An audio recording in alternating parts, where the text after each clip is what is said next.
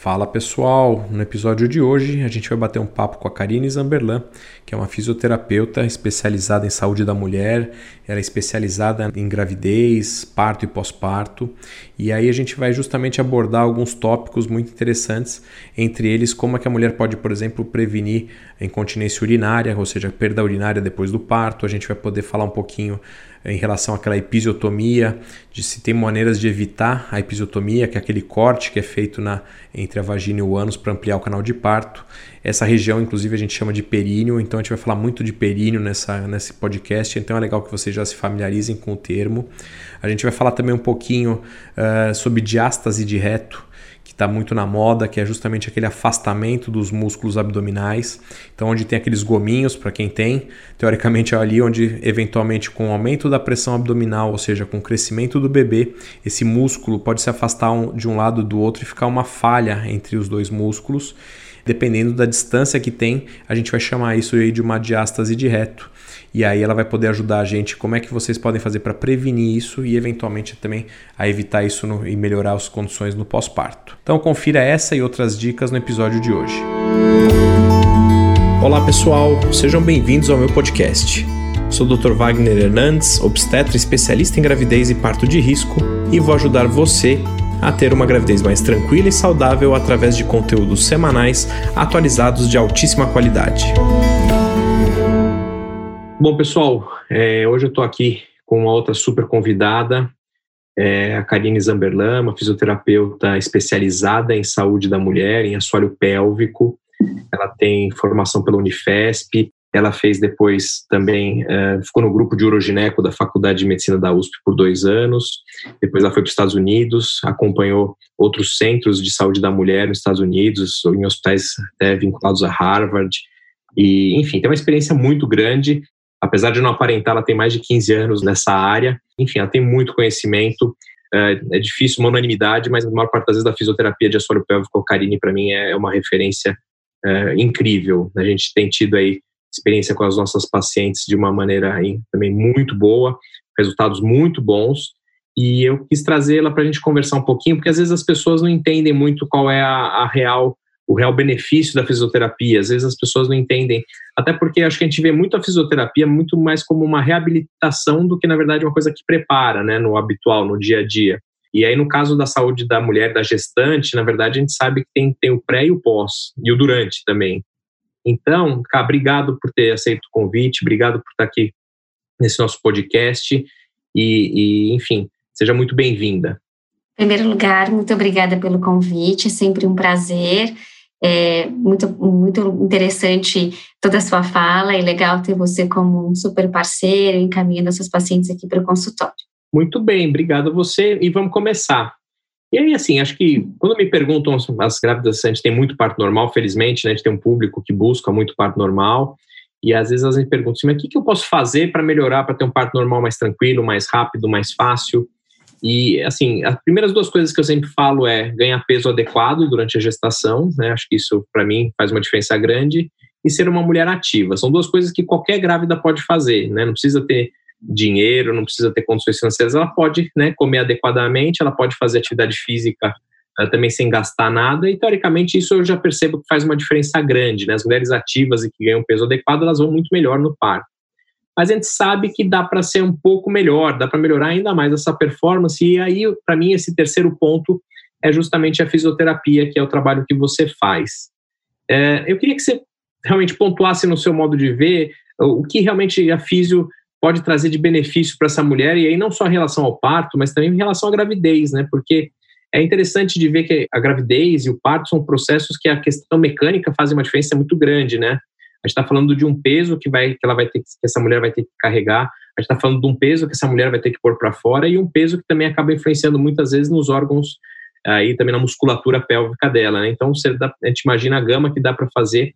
Então comenta o que, que a fisio de assoalho pélvico faz pela mulher no, no sentido gestacional e pós-parto. Então, acho que é bem exatamente isso que você disse. Acho que ela é bem, ela dá para atender em todas as fases dessa gestação. Em primeiro lugar, obviamente, vai depender do momento em que essa paciente chega no consultório. E, e sim, tem vários benefícios, porque quando a gente para para pensar nas alterações fisiológicas que acontecem com essa gestante durante todo o processo da gestação, algumas pacientes ficam assim, gente, mas eu comecei a ter desconforto com 12 semanas. E como que pode, né? Minha barriga nem cresceu, eh, nem engordei, tô, tô até emagrecendo e tô com dor, tô com algum desconforto, uma dor que elas pontuam normalmente ser uma dor lombar, uma dor ciática, que normalmente não é uma dor ciática, está muito mais relacionada já algumas alterações articulares, especialmente de articulações da pelve mesmo, que estão ali mais um pouquinho abaixo da lombar, mais na região do sacro, conectando ali com o quadril. Então, isso pode acontecer independente da fase que essa gestante está,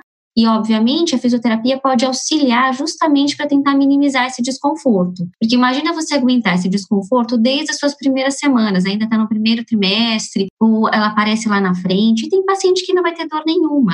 E a gente não consegue dizer, obviamente, só porque a paciente fez atividade física, aquela paciente que tem menos dor ou não. Na verdade, é um misto, né? Não é uma, uma certeza absoluta. Então, isso vai depender de cada paciente. Mas quando a gente pensa na fisioterapia como benefício, acho que a primeira grande mudança que seria as mudanças em decorrência do peso, do volume abdominal, elas impactam diretamente na mecânica dessa pelve. Então, no primeiro momento, a paciente precisa entender o que é essa pelve, né? Qual é a função dessa, dessa região e como a gente poderia auxiliar essa paciente para tentar ter mais estabilidade. Então, quando a gente pensa em sobrepeso, sobrecarga, e não estou falando nem de paciente que vai ganhar muito peso, ela vai ganhar, de repente, dentro do esperado, de 12 a 15 quilos, que é mais ou menos a média que a gente tem aqui no Brasil, é, que é um peso dentro do, do, do possível, mas é muito peso em muito pouco tempo. Então, essas articulações passam a ficar mais frouxas e propiciando muito mais essa instabilidade pélvica, que não é nada positivo nesse momento. Então, a paciente ela refere às vezes desconforto na hora de caminhar. Então, caminhada é uma super atividade que deveria ser super continuada desde o início da gestação até o final e fica impactada. Ou ela vai referir dor na hora que ela vai levantar, ou quando ela vai sentar, especialmente quando ela vai virar na cama e acaba que fica cada vez mais difícil na medida que ela vai aumentando de fato esse volume, vai se aproximando do segundo e terceiro trimestre. Então, uma tarefa simples, que é virar na cama, passa a ser uma tarefa super difícil, ainda mais que ela aumenta a sua frequência miccional. Então, ela vai muitas vezes no banheiro à noite, então tem que levantar inúmeras vezes. E às vezes sendo muito desconfortável, tendo uma privação até maior do sono, que já não é uma coisa muito fácil de conviver durante essa gestação. Então, essa é uma, uma questão que a gente observa. Então, independentemente da gente falar agora de via de parto, se a gente vai ter um parto normal ou uma cesariana, ela tem alterações que impactam nessa articulação. E essa articulação também é importante porque a gente precisa, durante toda essa gestação, de estabilidade, mas a gente precisa de mobilidade. E a gente entra num impasse. Como é que eu posso buscar ter mais mobilidade numa coisa que já está tão instável, né? Já não está instável, já não está bom. São coisas que precisam andar juntas. Então, eu preciso que a pelve abra, é necessário que ela permita essa abertura, mas não deixar de perder, de ter a estabilidade necessária. Então, esse é o desafio da fisioterapia, fazer com que a paciente entenda como ganhar essa estabilidade da pelve sem deixar de ter a mobilidade, porque quando a gente pensa carregar essa gestação até o final, com mais leveza, com mais atividade, e pensar aí, né, num parto normal, ela tem que ter uma, uma articulação móvel, porque senão ela vai ter muito mais rigidez e muito mais dificuldade de abertura para que isso aconteça no momento do parto. Então, acho que esse equilíbrio é muito importante, né? Acho que nessa visão, assim, de como ela pode ajudar, e obviamente, para cada fase que a paciente está, a gente consegue priorizar mais alguns exercícios ou outros. E aí a gente consegue fazer um trabalho bem mais específico também pensando no parto normal, para ganhar mais, mais elasticidade de uma estrutura muito específica. Então, quando a gente pensa é, com relação ao assoalho pélvico, então a, a, mulher pouco conhece do corpo, né? Especialmente nessa região tão íntima que é o períneo. Então, muitas mulheres, quando vão ao consultório, elas ficam surpresas de saber que tem que entender tanto mais do corpo, que é uma, uma região tão feminina e que a gente nunca se deu conta de que tinha tantos papéis. Que não é só para a parte articular, mas é para incontinência urinária, como a gente consegue diminuir o impacto disso nas perdas urinárias, como a gente consegue ajudar para evitar que ela tenha possíveis é, prolapsos genitais, né, ou distopias genitais, que é a queda do órgão pélvico. Então, tem muitos aspectos que aí que você falou exatamente, que não é só a reabilitação, como a gente tem que pensar num olhar de preparar e prevenir, e que é uma coisa difícil para a população em geral entender por que, que eu deveria prevenir algo, né? E é uma coisa importante, eu acho que a fisioterapia tem trazido muitos resultados de forma que você minimize esse impacto futuro, lá na frente, né? Quando a gente de fato vai ser mais, mais uma vez é, viver situações difíceis na menopausa, com alterações hormonais, esse impacto tende a ser menor, uma vez que você foi mais cuidadosa e zelosa durante as suas gestações. É muito legal você colocar é, justamente em, em, cada área que você consegue atuar, né? Porque às vezes fica essa correlação da físio de assoalho pélvico sendo assim, ah, só preciso se eu for ter um parto normal. Se eu não for ter um parto normal, não preciso fazer nada. E é legal de você mostrar a questão da, da, mudança mecânica que acontece né, no corpo da mulher, na questão do peso articular. E aí também, às vezes, de a gente lembrar que muitas mulheres que vão para uma cesariana só pela, pela pressão que a gravidez exerceu no assoalho pélvico, muitas mulheres ficam com uma incontinência urinária, como você falou, né, na, na, muitas vezes na, na época que faltam os hormônios, mas isso pode até acontecer antes, e ter distopia genitais. Então, é realmente uma questão de prevenção que todo mundo deveria pensar. E aí muitas vezes não é, é, é muito comum isso, né? Ah, só para quem faz parto normal. E não é. Acho que essa mensagem tem que ficar sempre muito clara, como você bem colocou. E aí, aproveitando, vamos falar de uma mulher que não tem essas dores, ela está evoluindo bem na gravidez, e ela quer justamente fazer um trabalho de fisioterapia né, com você. Então, assim, é, quando você acha que ela deve marcar com você? É óbvio que a gente está numa fase agora, a gente está gravando isso em, agora em abril, com coronavírus, que eventualmente a gente está tentando selecionar o que é realmente importante ou não, mas vamos tirar isso, que essa gravação vai ficar e felizmente isso aí vai passar. Quando você recomenda que essa mulher busque o teu consultório assintomática para justamente aprender a se movimentar, aprender a fazer uh, urinar da maneira adequada, tudo isso que vocês conseguem orientar? Eu costumo sempre dizer para o paciente assim, acho que, obviamente, eu eu consigo estabelecer o momento mais é, adequado para que isso apareça, para que ela apareça no consultório. Então, eu diria que em torno de 22, 26 semanas passa a ser o mais ideal, porque ela está ainda numa fase com pouco volume abdominal, ainda já tem volume, é muito mais fácil da gente perceber uma musculatura muito importante que está ali na região do abdômen, que é o transverso do abdômen. Então, a mulher fica muito focada na questão de um outro músculo que fica bem na frente da parede abdominal, que é aquele que é o reto abdominal, com vários gominhos, e fica muito mais fácil de ela perceber esse outro músculo, super importante também na estabilidade. E nessa junção aí junto com o períneo. Então, quanto antes ela iniciar, melhor e mais fácil de ela perceber, inclusive a região perineal.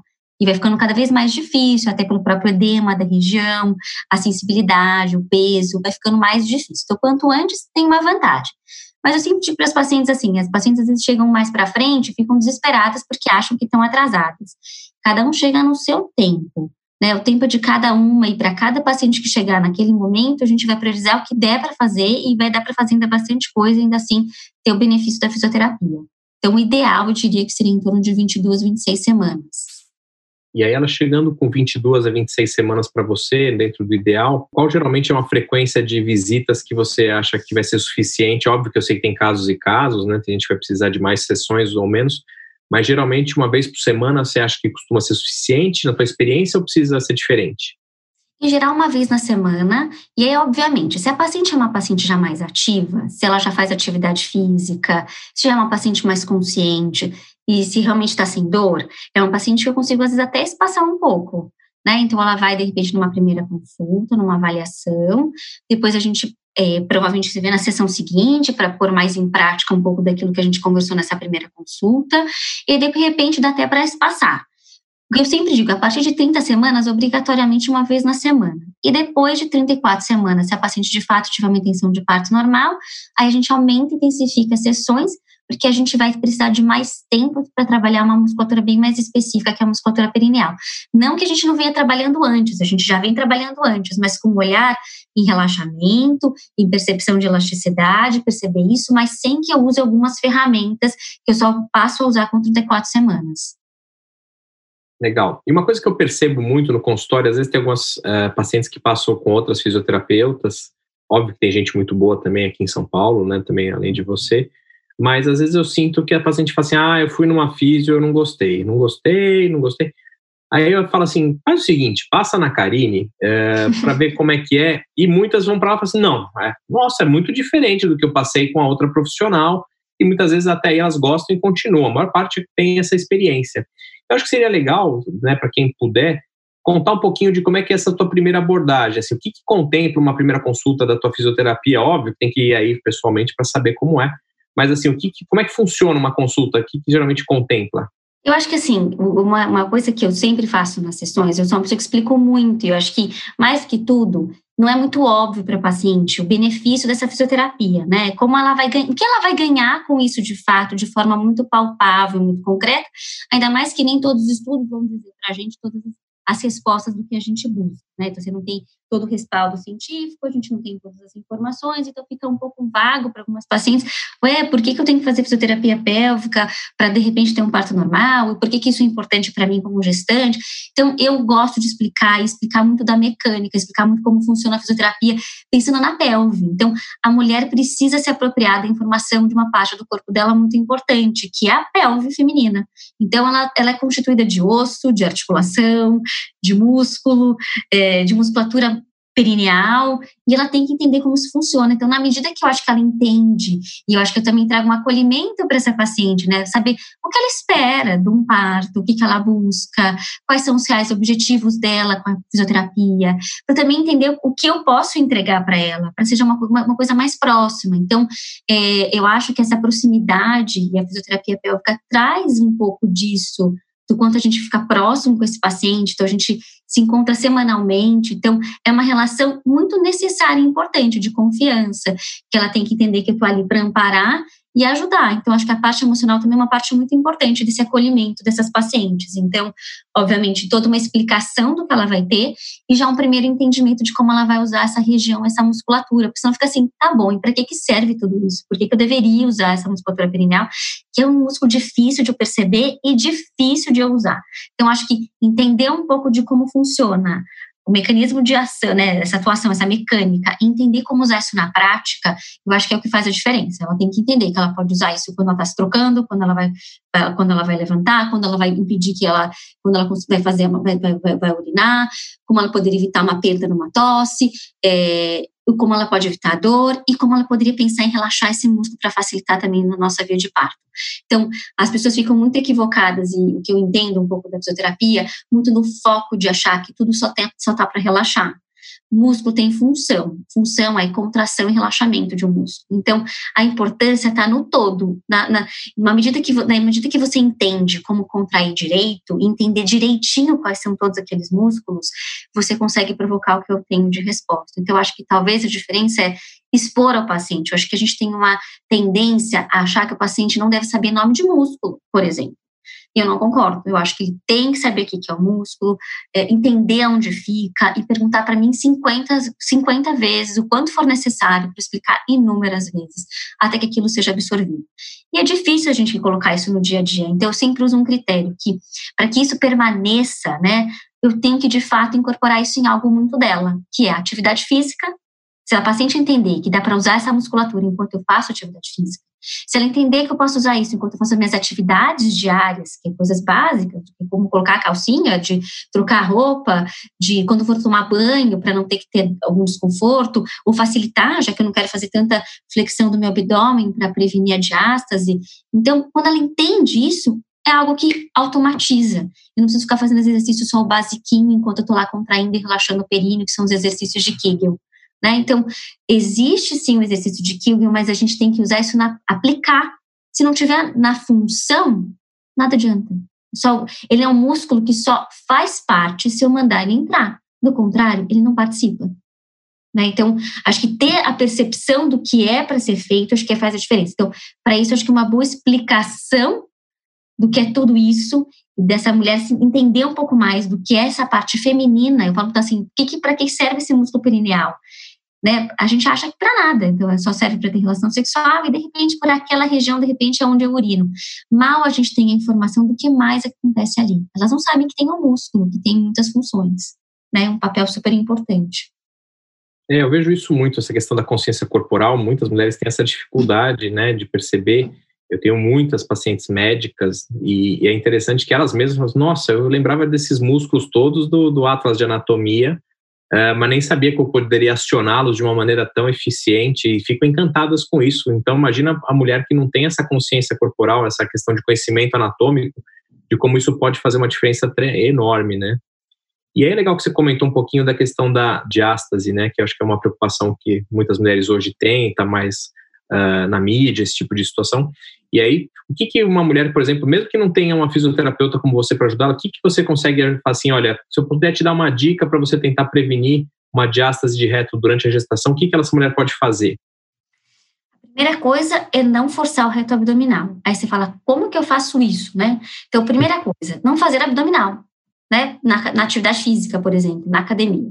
Então, é, uma coisa que é difícil para mim, eu acho que na, nas orientações de uma forma geral, é, e a paciente acaba que entende, porque como sou profissional da área bem específica, elas seguem esse critério, mas não fazer abdominal, nem prancha, nem abdominal isométrico, então já ajuda, por quê? Porque a gente não tem que forçar o reto abdominal. A distensão da parede ela é inevitável, né? Ela precisa distender, porque esse útero precisa crescer.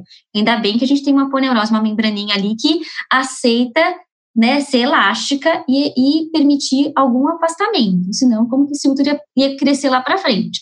Então não dá para a gente brigar contra a distensão do abdômen, mas existe até onde ele é normal. Acima de tantos centímetros, de 2, 3 centímetros, a gente vai dizer então que tem uma diástase. Mas eu não acho que tem que ficar apavorada isso ainda até quando está grávida. A gente não tem certeza de como isso vai ficar depois. Como a gente tem que evitar? Usar menos o reto abdominal. Então, está sentada lá no sofá lá atrás e vem com tudo para frente, fazendo uma super dobrando o tronco, né, flexionando esse tronco. Tenta vir arrastando para frente com o joelho, né, com, com a perna, para você não ter que fazer tanta flexão abdominal. Aí entraria a musculatura do períneo, tenta usar uma musculatura primeiro, antes de pensar em fazer o uso do abdômen, para a gente provocar menos separação nessa musculatura. Então, é evitar, vai levantar da cama. Não adianta levantar com tudo para frente, tem que levantar de lado.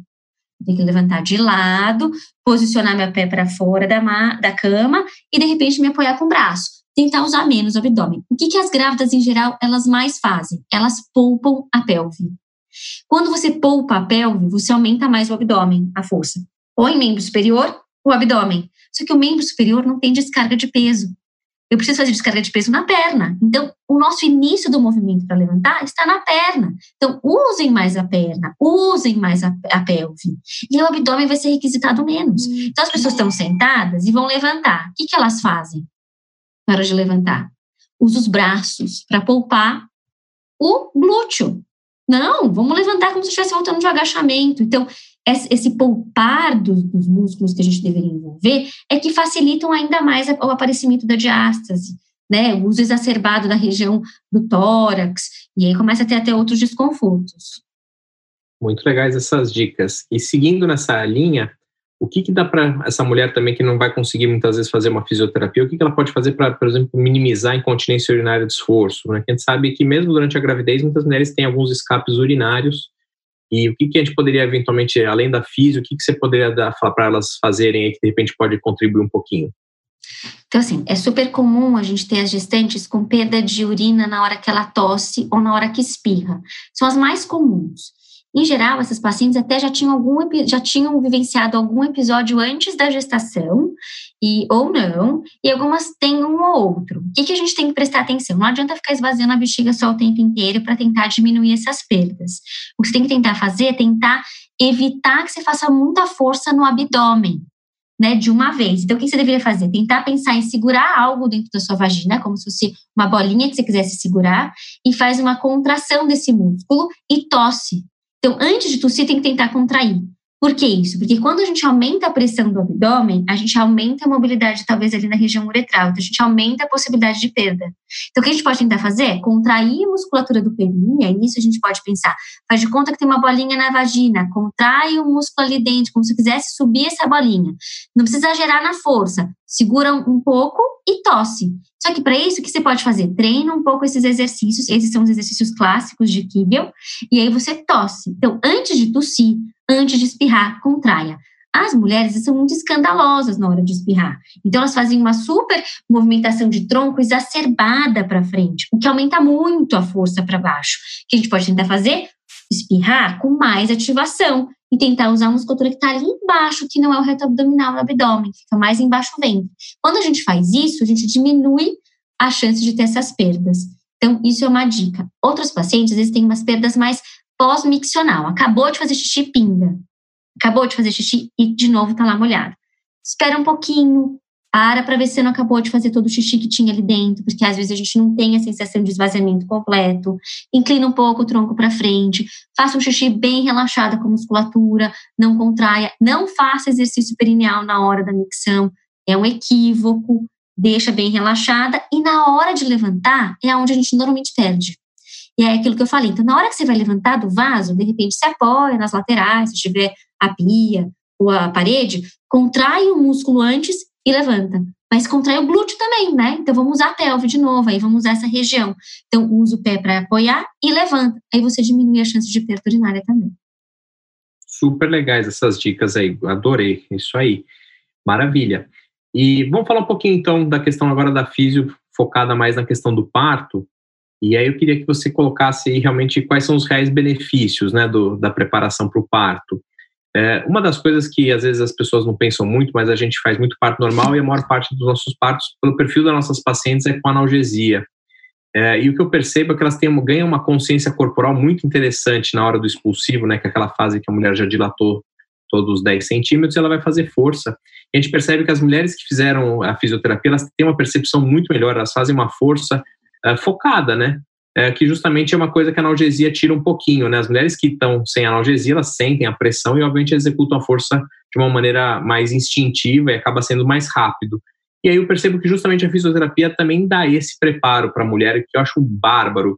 Porque às vezes fica todo mundo muito focado na questão da episiotomia, ah, vamos evitar episiotomia, vamos evitar as lacerações, e aí queria que você comentasse isso também. Mas assim, eu, eu acho que um dos maiores ganhos que a mulher tem quando ela faz o preparo com você é justamente ter um expulsivo muito mais efetivo, né? Ela faz a força de uma maneira muito mais focada, muito melhor. Então, comenta pra gente como é que, que, você pensa todo, sobre toda a tua atuação na, na hora do parto. Então, vou, agora vamos falar um pouco mais, mais focado um pouquinho na preparação para o parto. Então, a gente não inicia só com a musculatura, né? Então, a gente volta para aquele conceito da pelve, de uma boa posição da pelve. Então, ter uma percepção de pelve neutra faz toda a diferença na hora da expulsão. Então, Obviamente, com 34 semanas, quando eu disse lá naquele início do nosso, do nosso bate-papo, a gente faz uma abordagem pensando em relaxar a musculatura perineal. E aí eu vou tentar usar alguns recursos, né, para tentar trabalhar mais esse relaxamento. Posso usar massagem perineal, normalmente a gente faz no consultório. Uso o Epinol, que é um dispositivo que traz o efeito de alongamento do músculo e relaxamento de uma forma muito lenta, muito gradativa, mas muito controlada. É, tem que tomar bastante cuidado para que a paciente, algumas pacientes vão pegar, vão alugar, vão comprar e vão fazer isso em casa. Tem que tomar cuidado, porque senão a gente pode a gente mesmo lacerar na hora de fazer o Epinol. Então, é para fazer com cuidado e não ter objetivo de quanto a gente tem que chegar. Então, o que, que eu observo pela minha prática?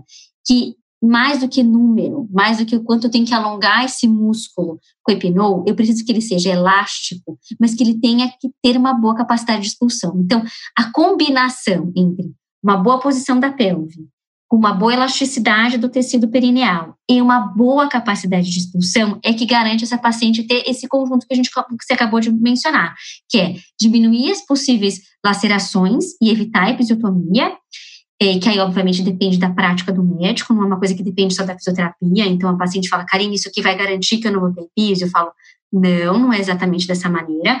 A gente tem condições de preparar um períneo, mas isso depende muito também só da prática e do momento específico. Às vezes a gente precisa da epísio, ela não é vilã, né? Ela pode ser utilizada, mas não todo mundo de rotina. E aí a gente pensa que, então, se eu tenho uma boa capacidade de expulsão, não adianta eu ter músculo elástico e não saber empurrar. Não adianta, porque senão o bebê não vai sair, o bebê não sai escorregando. Então, tem que saber fazer a força. Então, o que eu acho que muda das pacientes que, que, que eu tenho no consultório é esse entendimento. Então, ela entende que uma posição sentada, mesmo uma posição clássica na perneira, que muitas querem sair dessa situação e tem uma ideia, uma idealização de melhores posturas, e que a gente também vai trabalhar essas posturas, mas tem que entender se a pelve estiver na posição errada, o ângulo está errado não sai bebê. E aí a força para empurrar vai errada. A força não está no braço, a força não está no pescoço, a força está no abdômen. E qual abdômen? Não é o abdômen superior. Está nessa ativação de uma musculatura mais lateral e na região perineal. Então, o que, que a gente faz na física? Eu vou usar o Epinol como recurso, mas não acho ele meu melhor recurso de expulsivo, de, assim, longe disso. Acho que ele é o meu bom recurso de alongamento desse músculo. E a gente vai treinar como? Com um toque, com a percepção de como deveria ser feito, através da interpretação de cada paciente. Então, o meu objetivo é ser só a ferramenta do aprendizado, mas quem tem que ganhar a consciência do que deve ser feito é ela. Então, é esse meu exercício junto com elas. Eu acho que é por isso que faz a diferença. Então, não é uma coisa assim, a Karine diz que tem que fazer a força assim, assim, assim. Não.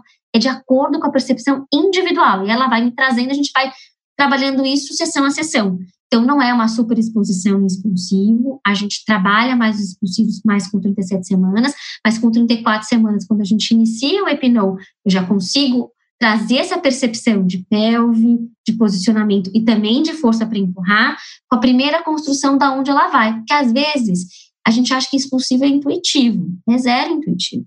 Para a maioria é zero intuitivo. Então ela faz o quê? Ao invés de expulsar, ela traz para dentro. Então ela puxa. E não, a gente quer que ela empurre. E aí a gente tem que ter muito cuidado também, porque eu não posso frustrar minha paciente. Meu objetivo é trazer para ela o conforto e que ela vai conseguir fazer direito. E elas vão aprender e vão conseguir fazer direito. Afinal de contas, esse é o meu papel. Eu tenho que garantir que ela vai aprender a fazer essa força de expulsão.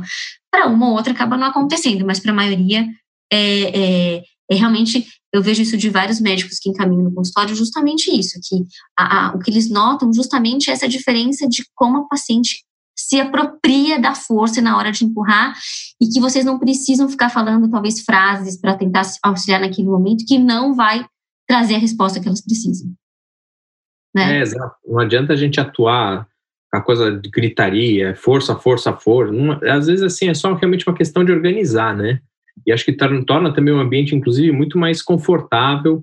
É, é, é, isso que você falou, né? Às vezes a pessoa parece que tem que fazer força aqui na garganta, tem que ficar vermelha. Se ela não fizer um barulho de.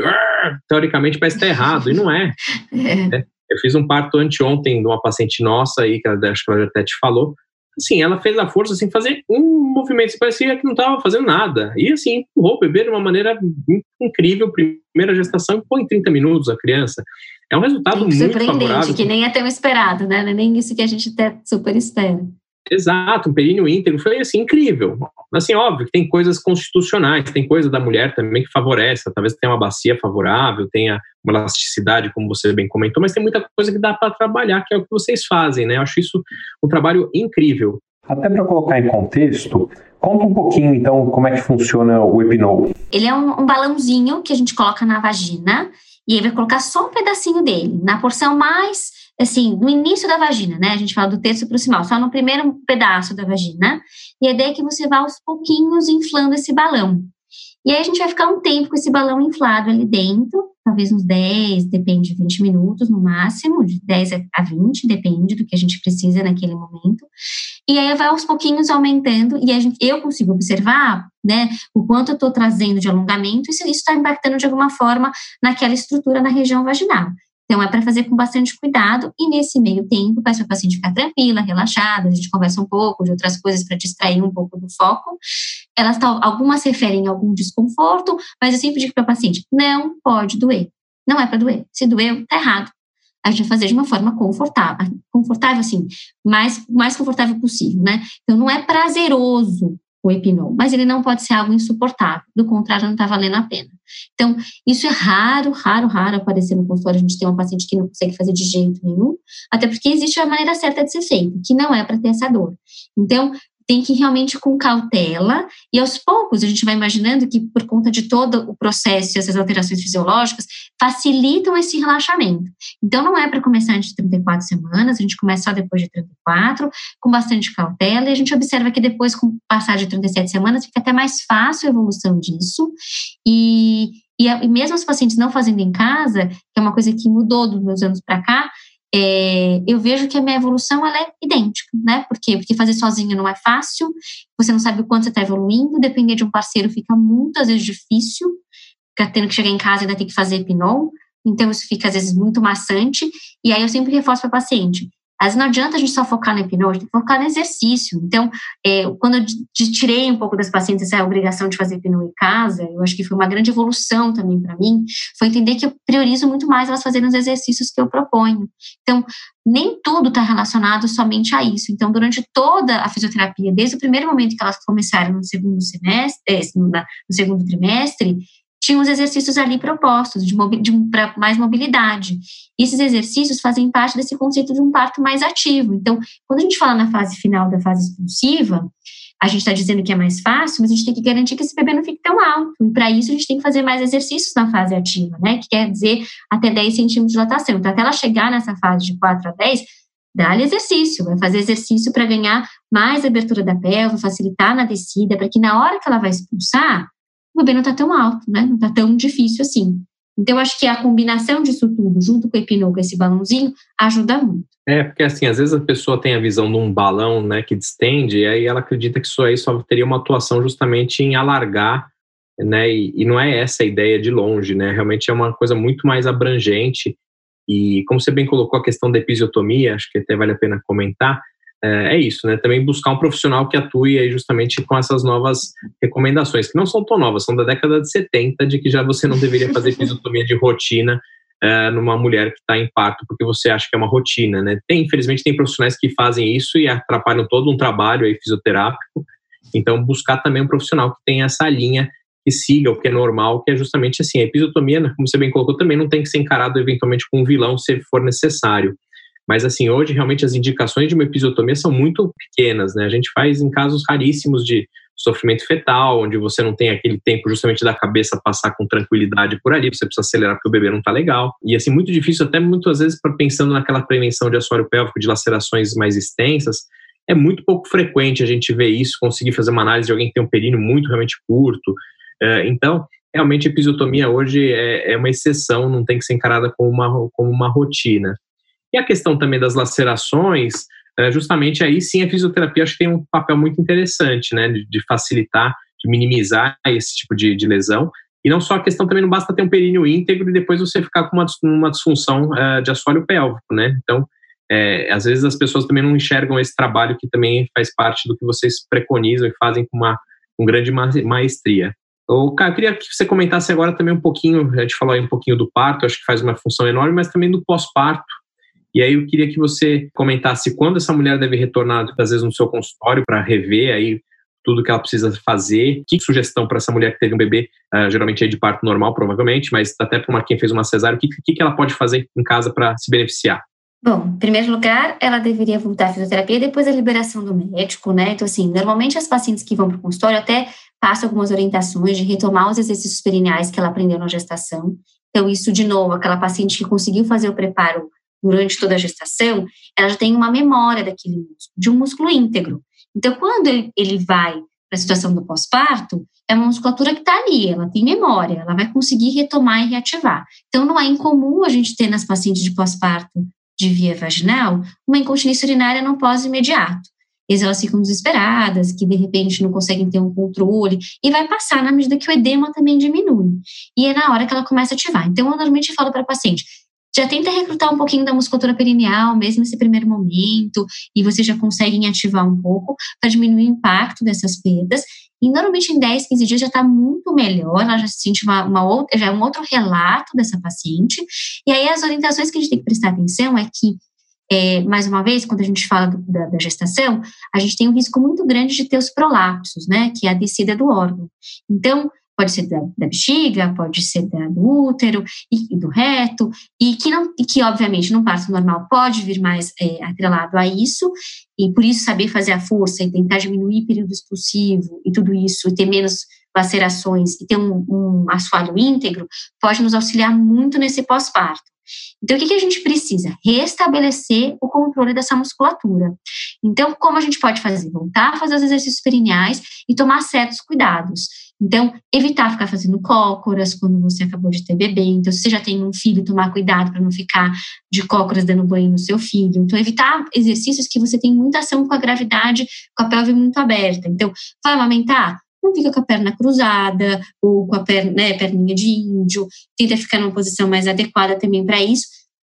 E tomar muito cuidado justamente para que a gente não provoque. Então, o que, que eu noto? Eu vejo várias pacientes, até tive, tive, alguns casos de pacientes agora no puerpério e com essa questão do Covid e que começaram a fazer mais as tarefas de casa. E elas relataram, Karine, estou com uma sensação desconfortável, parece que tem alguma coisa na minha vagina, o que, que pode ser? Então a gente tem que tomar alguns cuidados, a gente vai passar um aspirador, inclinar demais o tronco, vai pôr a roupa na máquina de lavar, abaixa muito. É, então, tomar certos cuidados, que se você for inevitável que você o faça, que você faça com musculatura contraída, que não deixe o abdômen completamente solto para baixo, senão você vai aumentar a sua chance de descida. Então, os cuidados do pós-parto estão especialmente para você tomar cuidado em prevenção. Eles, às vezes, nos primeiros 15 dias, elas estão muito mais atentas em fazerem as coisas direitinho. Depois disso, elas começam a ficar encanadas, porque a barriga está grande, eu preciso emagrecer, o que, que, eu vou fazer? E começam, de repente, entram nos aplicativos de, de ficar com o corpo mais é, musculoso, mais sarado, e começam a fazer um monte de exercício. Não é para fazer abdominal logo em seguida que nasce, não é para voltar a fazer o agachamento logo em seguida que nasce. E aí entra uma coisa muito difícil, porque elas são assim, Karine, mas meu médico liberou para tudo. Eu falo, bom, não há nenhuma restrição médica, mas a questão é, Vamos tomar cuidado, porque existe uma estrutura que é o tecido conjuntivo, que é a estrutura como se fosse elástico, que está em vários lugares do nosso corpo, que está frágil. Então, está no músculo, está no ligamento, está no tendão, está exatamente nesses ligamentos que, que suportam esses órgãos. Então, vamos tomar cuidado, porque eles estão frouxos, eles precisam voltar. E pode levar até seis meses para a gente perceber isso. Não estou dizendo que é para voltar à atividade física com seis meses, mas a gente tem que voltar com mais cautela. Então, especialmente aquelas que tiveram um parto normal, tem, pensam se fizeram fisioterapia antes, voltem na fisioterapeuta, converse com ela, descubra como está seu períneo, veja o que você pode fazer. Às vezes você vai fazer uma sessão ou outra, vai porque eu sei que é difícil, tá com o bebê pequeno, mas se não deu tempo, não comece a fazer, vai fazer é, funcional, vai fazer um burp, vai fazer um monte de exercício que envolve muito é, impacto. Ah, quero correr, é, porque eu preciso emagrecer, então calma, né? Caminhada é sempre um bom exercício, exercícios básicos de musculação, em que né, fortalecer glúteo, é, mas cuidado com os abdominais, então tudo que envolve muito para baixo. Então, mesmo os agachamentos, a gente tem que ser mais cauteloso. Então, é mais difícil a gente conseguir orientar de uma forma geral, porque vai depender do que a gente tem aí de aspecto. E mesmo para aquelas que fizeram tiveram uma cesárea, muitas estão preocupadas com a questão da diástase, né? Que pode estar tanto no parto normal quanto na cesárea. No parto, na cesárea, é mais difícil porque você tem ainda um cortezinho na região ali embaixo, em que a gente altera bastante a função de um outro músculo, que é aquele abdominal que eu tanto estava falando no, no, durante o nosso, nosso bate-papo, que é o transverso do abdômen. Então, temos que tomar alguns cuidados. Então, também não é para sair fazendo um monte de abdominal, mas é, tomar bastante cuidado e aprender a recrutar e ter mais estabilidade na pelve. Então, às vezes a gente começa a fazer mil exercícios, começa a ter dor, né? Dor para pegar o bebê e tudo mais, por quê? Porque não tem músculo. Então, vamos com calma, ninguém tem que sair apavorada para fazer os exercícios. A retomada é lenta, ela vai acontecer, mas a mulher tem que ser consciente de que tem que trazer benefício. E se você atropelar esse início, uma vez que o órgão tende a descer, ele não volta. Então a gente tem que pensar na prevenção, de que eu tenho que evitar que algo aconteça para que a gente não tenha que pensar em, possíveis alternativas mais difíceis, né? Bessário ou até mesmo cirurgias lá na frente. Então nada melhor do que, ser, do que você prevenir e ser mais cuidadosa. Não, sem dúvida alguma. Acho que o trabalho de vocês é, é incrível. Acho que realmente minimiza muito todo esse tipo de de situação que é muito comum uh, depois de uma gestação e depois de um parto. E acho que só para a gente finalizar, eu queria que você colocasse um pouquinho também a, a, tua experiência com a questão do uso das cintas, né? Que existe assim uma uma febre, né? Uma grande grande parte das mulheres que quer usar uma cinta no pós-parto, pensando uh, em benefícios tanto na questão de diástase quanto uh, na funcionalidade. É, eu, da minha parte, não sou um fã da cinta, não recomendo, porque para mim não muda nada na parte, pelo menos da minha, do que eu vejo na parte estética. É, mas conta para gente o que, que você, como especialista no assunto, pensa, e aí até de dica para nossas uh, ouvintes aí. Exatamente. A gente não tem nenhum estudo que comprove algum benefício do uso das cintas, então eu imagino que, assim, há algumas mulheres que, especialmente que tiveram um parto, uma cesariana, talvez elas sintam mais conforto com o uso da cinta, porque sintam, sentem algum, uma, uma coisa mais solta no abdômen, é, teve uma distensão maior abdominal, ficam mais desconfortáveis. Então, talvez essas pacientes, elas usarem alguns dias, é, pode trazer algum tipo de conforto, e às vezes elas têm dor na região da, da, da, da cicatriz, ou até mesmo muito receio de forçar a cicatriz. Então, elas acham que o uso da cinta vai trazer algum benefício. O que, que a gente sabe da cinta? A cinta faz uma pressão externa, ela não faz nada ficar mais ativado voluntariamente. Então, é uma falsa sensação de de que você está mais contraída, mais firme. Então a gente tem que tomar algum cuidado de que é, eu não sou contra a cinta, mas eu acho que a gente tem que tomar cuidado e falar assim, se você quiser muito usar, porque é uma escolha sua, pessoal, não faça mais do que um mês de uso dessa cinta. E ainda assim, se fizer, põe e tira, né? Não use todo o tempo, não durma com a cinta, é, porque aí você também vai levantar a noite para dar de mamar, é bom, porque senão você fica um tempo inteiro de cinta. Então, tente evitar o uso da cinta, porque a cinta faz você ficar mais ainda usando a musculatura do reto abdominal. Não adianta nada. E é só uma falsa sensação. Às vezes, para funcionar o intestino fica mais difícil. Então, é, a cinta de pós-parto é um pouco diferente da, da, cinta de parto normal, então tem que tomar esse cuidado. Então, quem vai comprar a cinta, deixa para comprar depois, para saber que parto você teve, porque nem é uma coisa tão necessária na sua vida não, fazia, não faria grandes investimentos, porque eu não acho que fica melhor a pele, fica melhor, é, nada volta mais rápido, mas se aquela paciente tem aquela sensação, ainda mais que é uma coisa que as mães falam muito, as avós falam muito, se a gente está muito sensibilizado e todo mundo falar muito que você tem que usar. Então, se ainda assim você escolher optar por usar, não use demais, e mesmo as calcinhas mais altas, até falo isso para os meus pacientes, falo, olha, são ótimas, são super adequadas, mas de vez em quando usa uma calcinha normal, porque senão a gente fica com essa sensação e não usa muito essa musculatura do baixo ventre, né? Daquela parte aqui de baixo do abdômen. Que é essa que eu queria que a gente usasse mais. Você fica muito mais em cima, você acha que você está mais fina e usa só a porção de cima do músculo, que não era o que eu queria. Então eu falo, de vez em quando, usa uma calcinha menor. Eu sei que vai te incomodar, mas vai fazer você despertar. Tá na hora de você usar mais a sua musculatura. Então, esse conforto que a gente busca inicial, às vezes pode ser até algo não tão legal, né? Que a gente deveria fazer com mais é, atenção. Acho que um mês, se a paciente quiser usar, não há tanto problema assim, mas não mais que isso. Perfeito. Cara, eu acho que, que a gente abordou aí, acho que uma boa parte da, da tua atuação. É, como eu disse, eu realmente sou fã é, da fisioterapia de assoalho pélvico, sou fã seu. Ah, é, um é, realmente é um muito... prazer, porque o um médico tão, tão, tão legal como você, é um prazer ter esse elogio. Imagina, não, e é assim, realmente a gente percebe isso no pós, a gente tem, infelizmente, aí, altas taxas de parto normal, e é isso, não basta só o parto normal, né? A gente sabe disso, a gente sabe que a gente tem que entregar uma criança com saúde, né? A mãe com saúde, e também pensar nas consequências a, a médio e longo prazo, né? Então também não adianta fazer um parto maluco e deixar uma mulher incontinente a parte urinária ou fecal por, por uma má atuação ou uma falta de prevenção que pode ter sido feita, né? E infelizmente a gente não vê isso grande medo de muitas mulheres do parto normal é de achar que vai ficar incontinente ou que vai ter alguma disfunção sexual. É, não é o que a gente observa no consultório, talvez a gente tenha um pouco desse viés de, felizmente, ter é, pacientes que têm acesso a uma fisioterapia, mas até no geral mesmo, a gente percebe que isso funciona muito bem, né? A gente tem que sempre partir do pressuposto que a mulher é, foi toda estruturada, sabe lá, pela natureza ou por Deus, depende do que você acredita, mas para isso, né? Então, é um processo fisiológico, um processo bonito é, que realmente acho que o que depende mais da mulher é isso, de ter uma gravidez saudável, de ganhar pouco peso, fazer atividade física e se puder fazer essa fisioterapia, é, realmente eu sou, sou muito fã. Então, é, eu queria que você é, desse aí os seus, seus, comentários finais aí sobre, sobre o tema e gostaria de agradecer mais uma vez a tua presença aqui. Então, eu acho que é exatamente isso. Eu acho que, em primeiro lugar, é, eu entendo que algumas pacientes falam, Karine, é necessária a fisioterapia pélvica para que eu tenha um parto normal? Claro que não, gente. Muitas pacientes vão poder ter um parto normal, não fazendo fisioterapia pélvica, mas sim, a gente vê muita diferença, né, nesses aspectos todos que a gente falou um pouco sobre tudo isso aqui. Que é simplesmente você ter mais integridade, ter mais capacidade de, de fazer um parto mais fácil.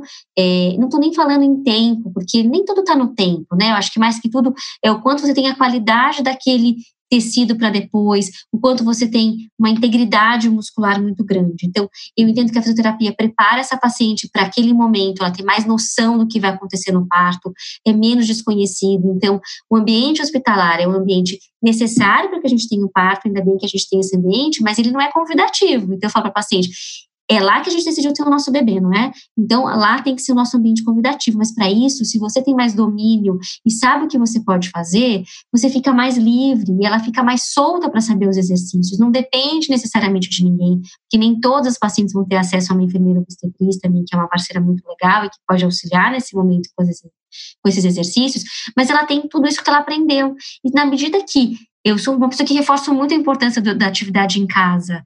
Então, não adianta só ir na fisioterapia e não fazer exercício em casa, tem que fazer, porque nós só somos uma ferramenta de aprendizado e vocês precisam atuar. Então, não adianta ir na física e falar que fez. Então, tem que fazer exercício em casa. Eu sou bem, é, pego bastante no pé delas de que tem que fazer, passo bastante exercício, exercício bastante de mobilidade e outros exercícios também relacionados.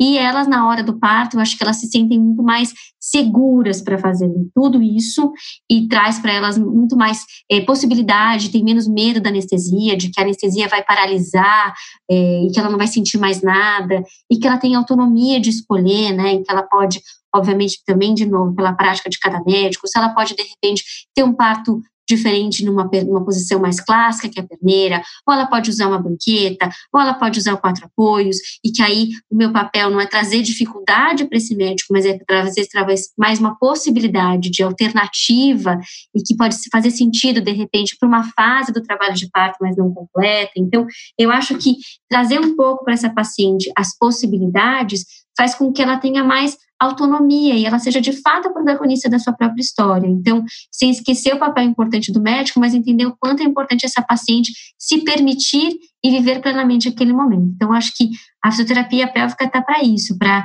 amparar e auxiliar e trazer para essa paciente esse olhar preventivo e um olhar para depois do reconhecimento do que é ser uma mulher, que a gestação é a primeira, a primeira grande mudança, o primeiro grande marco da vida dessa mulher, que ela vai ter uma, ela vai ter duas, ou ela vai ter três gestações, e depois a gente vai tendo todas as nossas alterações inerentes ao nosso envelhecimento. Então, é, eu acho que é a nossa grande oportunidade para nos conhecer, algo que a gente deveria saber até muito antes, né?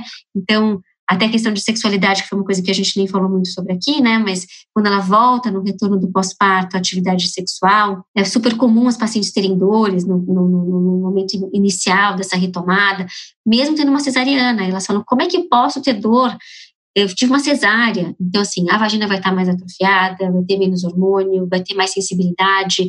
Então, a gente tem que pensar como deixar mais relaxada essa região. Então, a gente pode também ajudar é, nas, naquelas que tiveram parto normal, às vezes tem uma questão de alguma cicatriz, é, que de repente, por conta de uma pequena laceração, em alguns casos, um. Então, é, é super importante. Então, a gente tem como olhar para essa paciente em todas essas fases. E a mulher deveria se olhar de alguma forma e se apropriar um pouco desse desse, desse olhar para si mesmo. Não, acho super isso e acho que é isso. Traz, na verdade, a fisioterapia traz um pouco do que tem por vir, né? Acho que a gravidez geralmente é muito desconhecida para a mulher em todos os sentidos, tanto na parte mecânica quanto a questão do parto. E aí acho que a fisioterapia justamente trabalha muito isso, né? É muito difícil para a mulher ir para uma coisa desconhecida como parto e acho que vocês conseguem trazer um pouco dessa disso como se fosse um simulado. Óbvio que é muito diferente, mas não é tanto. Ela se sente mais segura, como você falou, ela se sente realmente uh, empoderada, né, de certa maneira, de, de, entender como ela vai participar, de como ela pode atuar. Uh, e, e, enfim, acho que é, é, incrível mesmo. Fico muito feliz de ter parceiras aí como você, que realmente faz com que a saúde da mulher fique cada vez melhor. Obrigado mais uma vez, Cap, pela participação aqui no nosso podcast. E quem quiser falar com você, se quiser deixar algum contato, alguma coisa, acho que seria interessante. Quem não quiser, pode mandar também direto para o Dr. Wagner Hernandes no Instagram. E aí qualquer coisa a gente transmite para cá. De repente vamos marcar aí, de repente está na fase de todo mundo fazer lives, a gente faz uma live aí mais para frente para tirar umas dúvidas aí do pessoal. Tá ótimo. Bom, mais uma vez, muito obrigada pelo convite. É um prazer enorme. Adoro o seu trabalho. Estou cada vez mais contente em saber que saber que o médico como você me ajuda a fazer ter uma resposta melhor nas minhas pacientes. Então, acho que é uma, uma combinação, né? Eu acho que é bem legal. É, quem quiser entrar em contato, acho que pode entrar pelo meu site, carinezamberlan.gmail.com. Tem o Instagram, que eu ainda não uso tanto assim, que é Karine Zamberlan também. E acho que é isso, e com certeza podemos marcar aí uma live em breve. Muito obrigado, Cá, mais uma vez. Obrigado a todas que, que acompanharam aí, ouviram nosso podcast. E semana que vem a gente volta com outro, outro convidado ou com outro tema. Um grande abraço para todos. Tchau, tchau.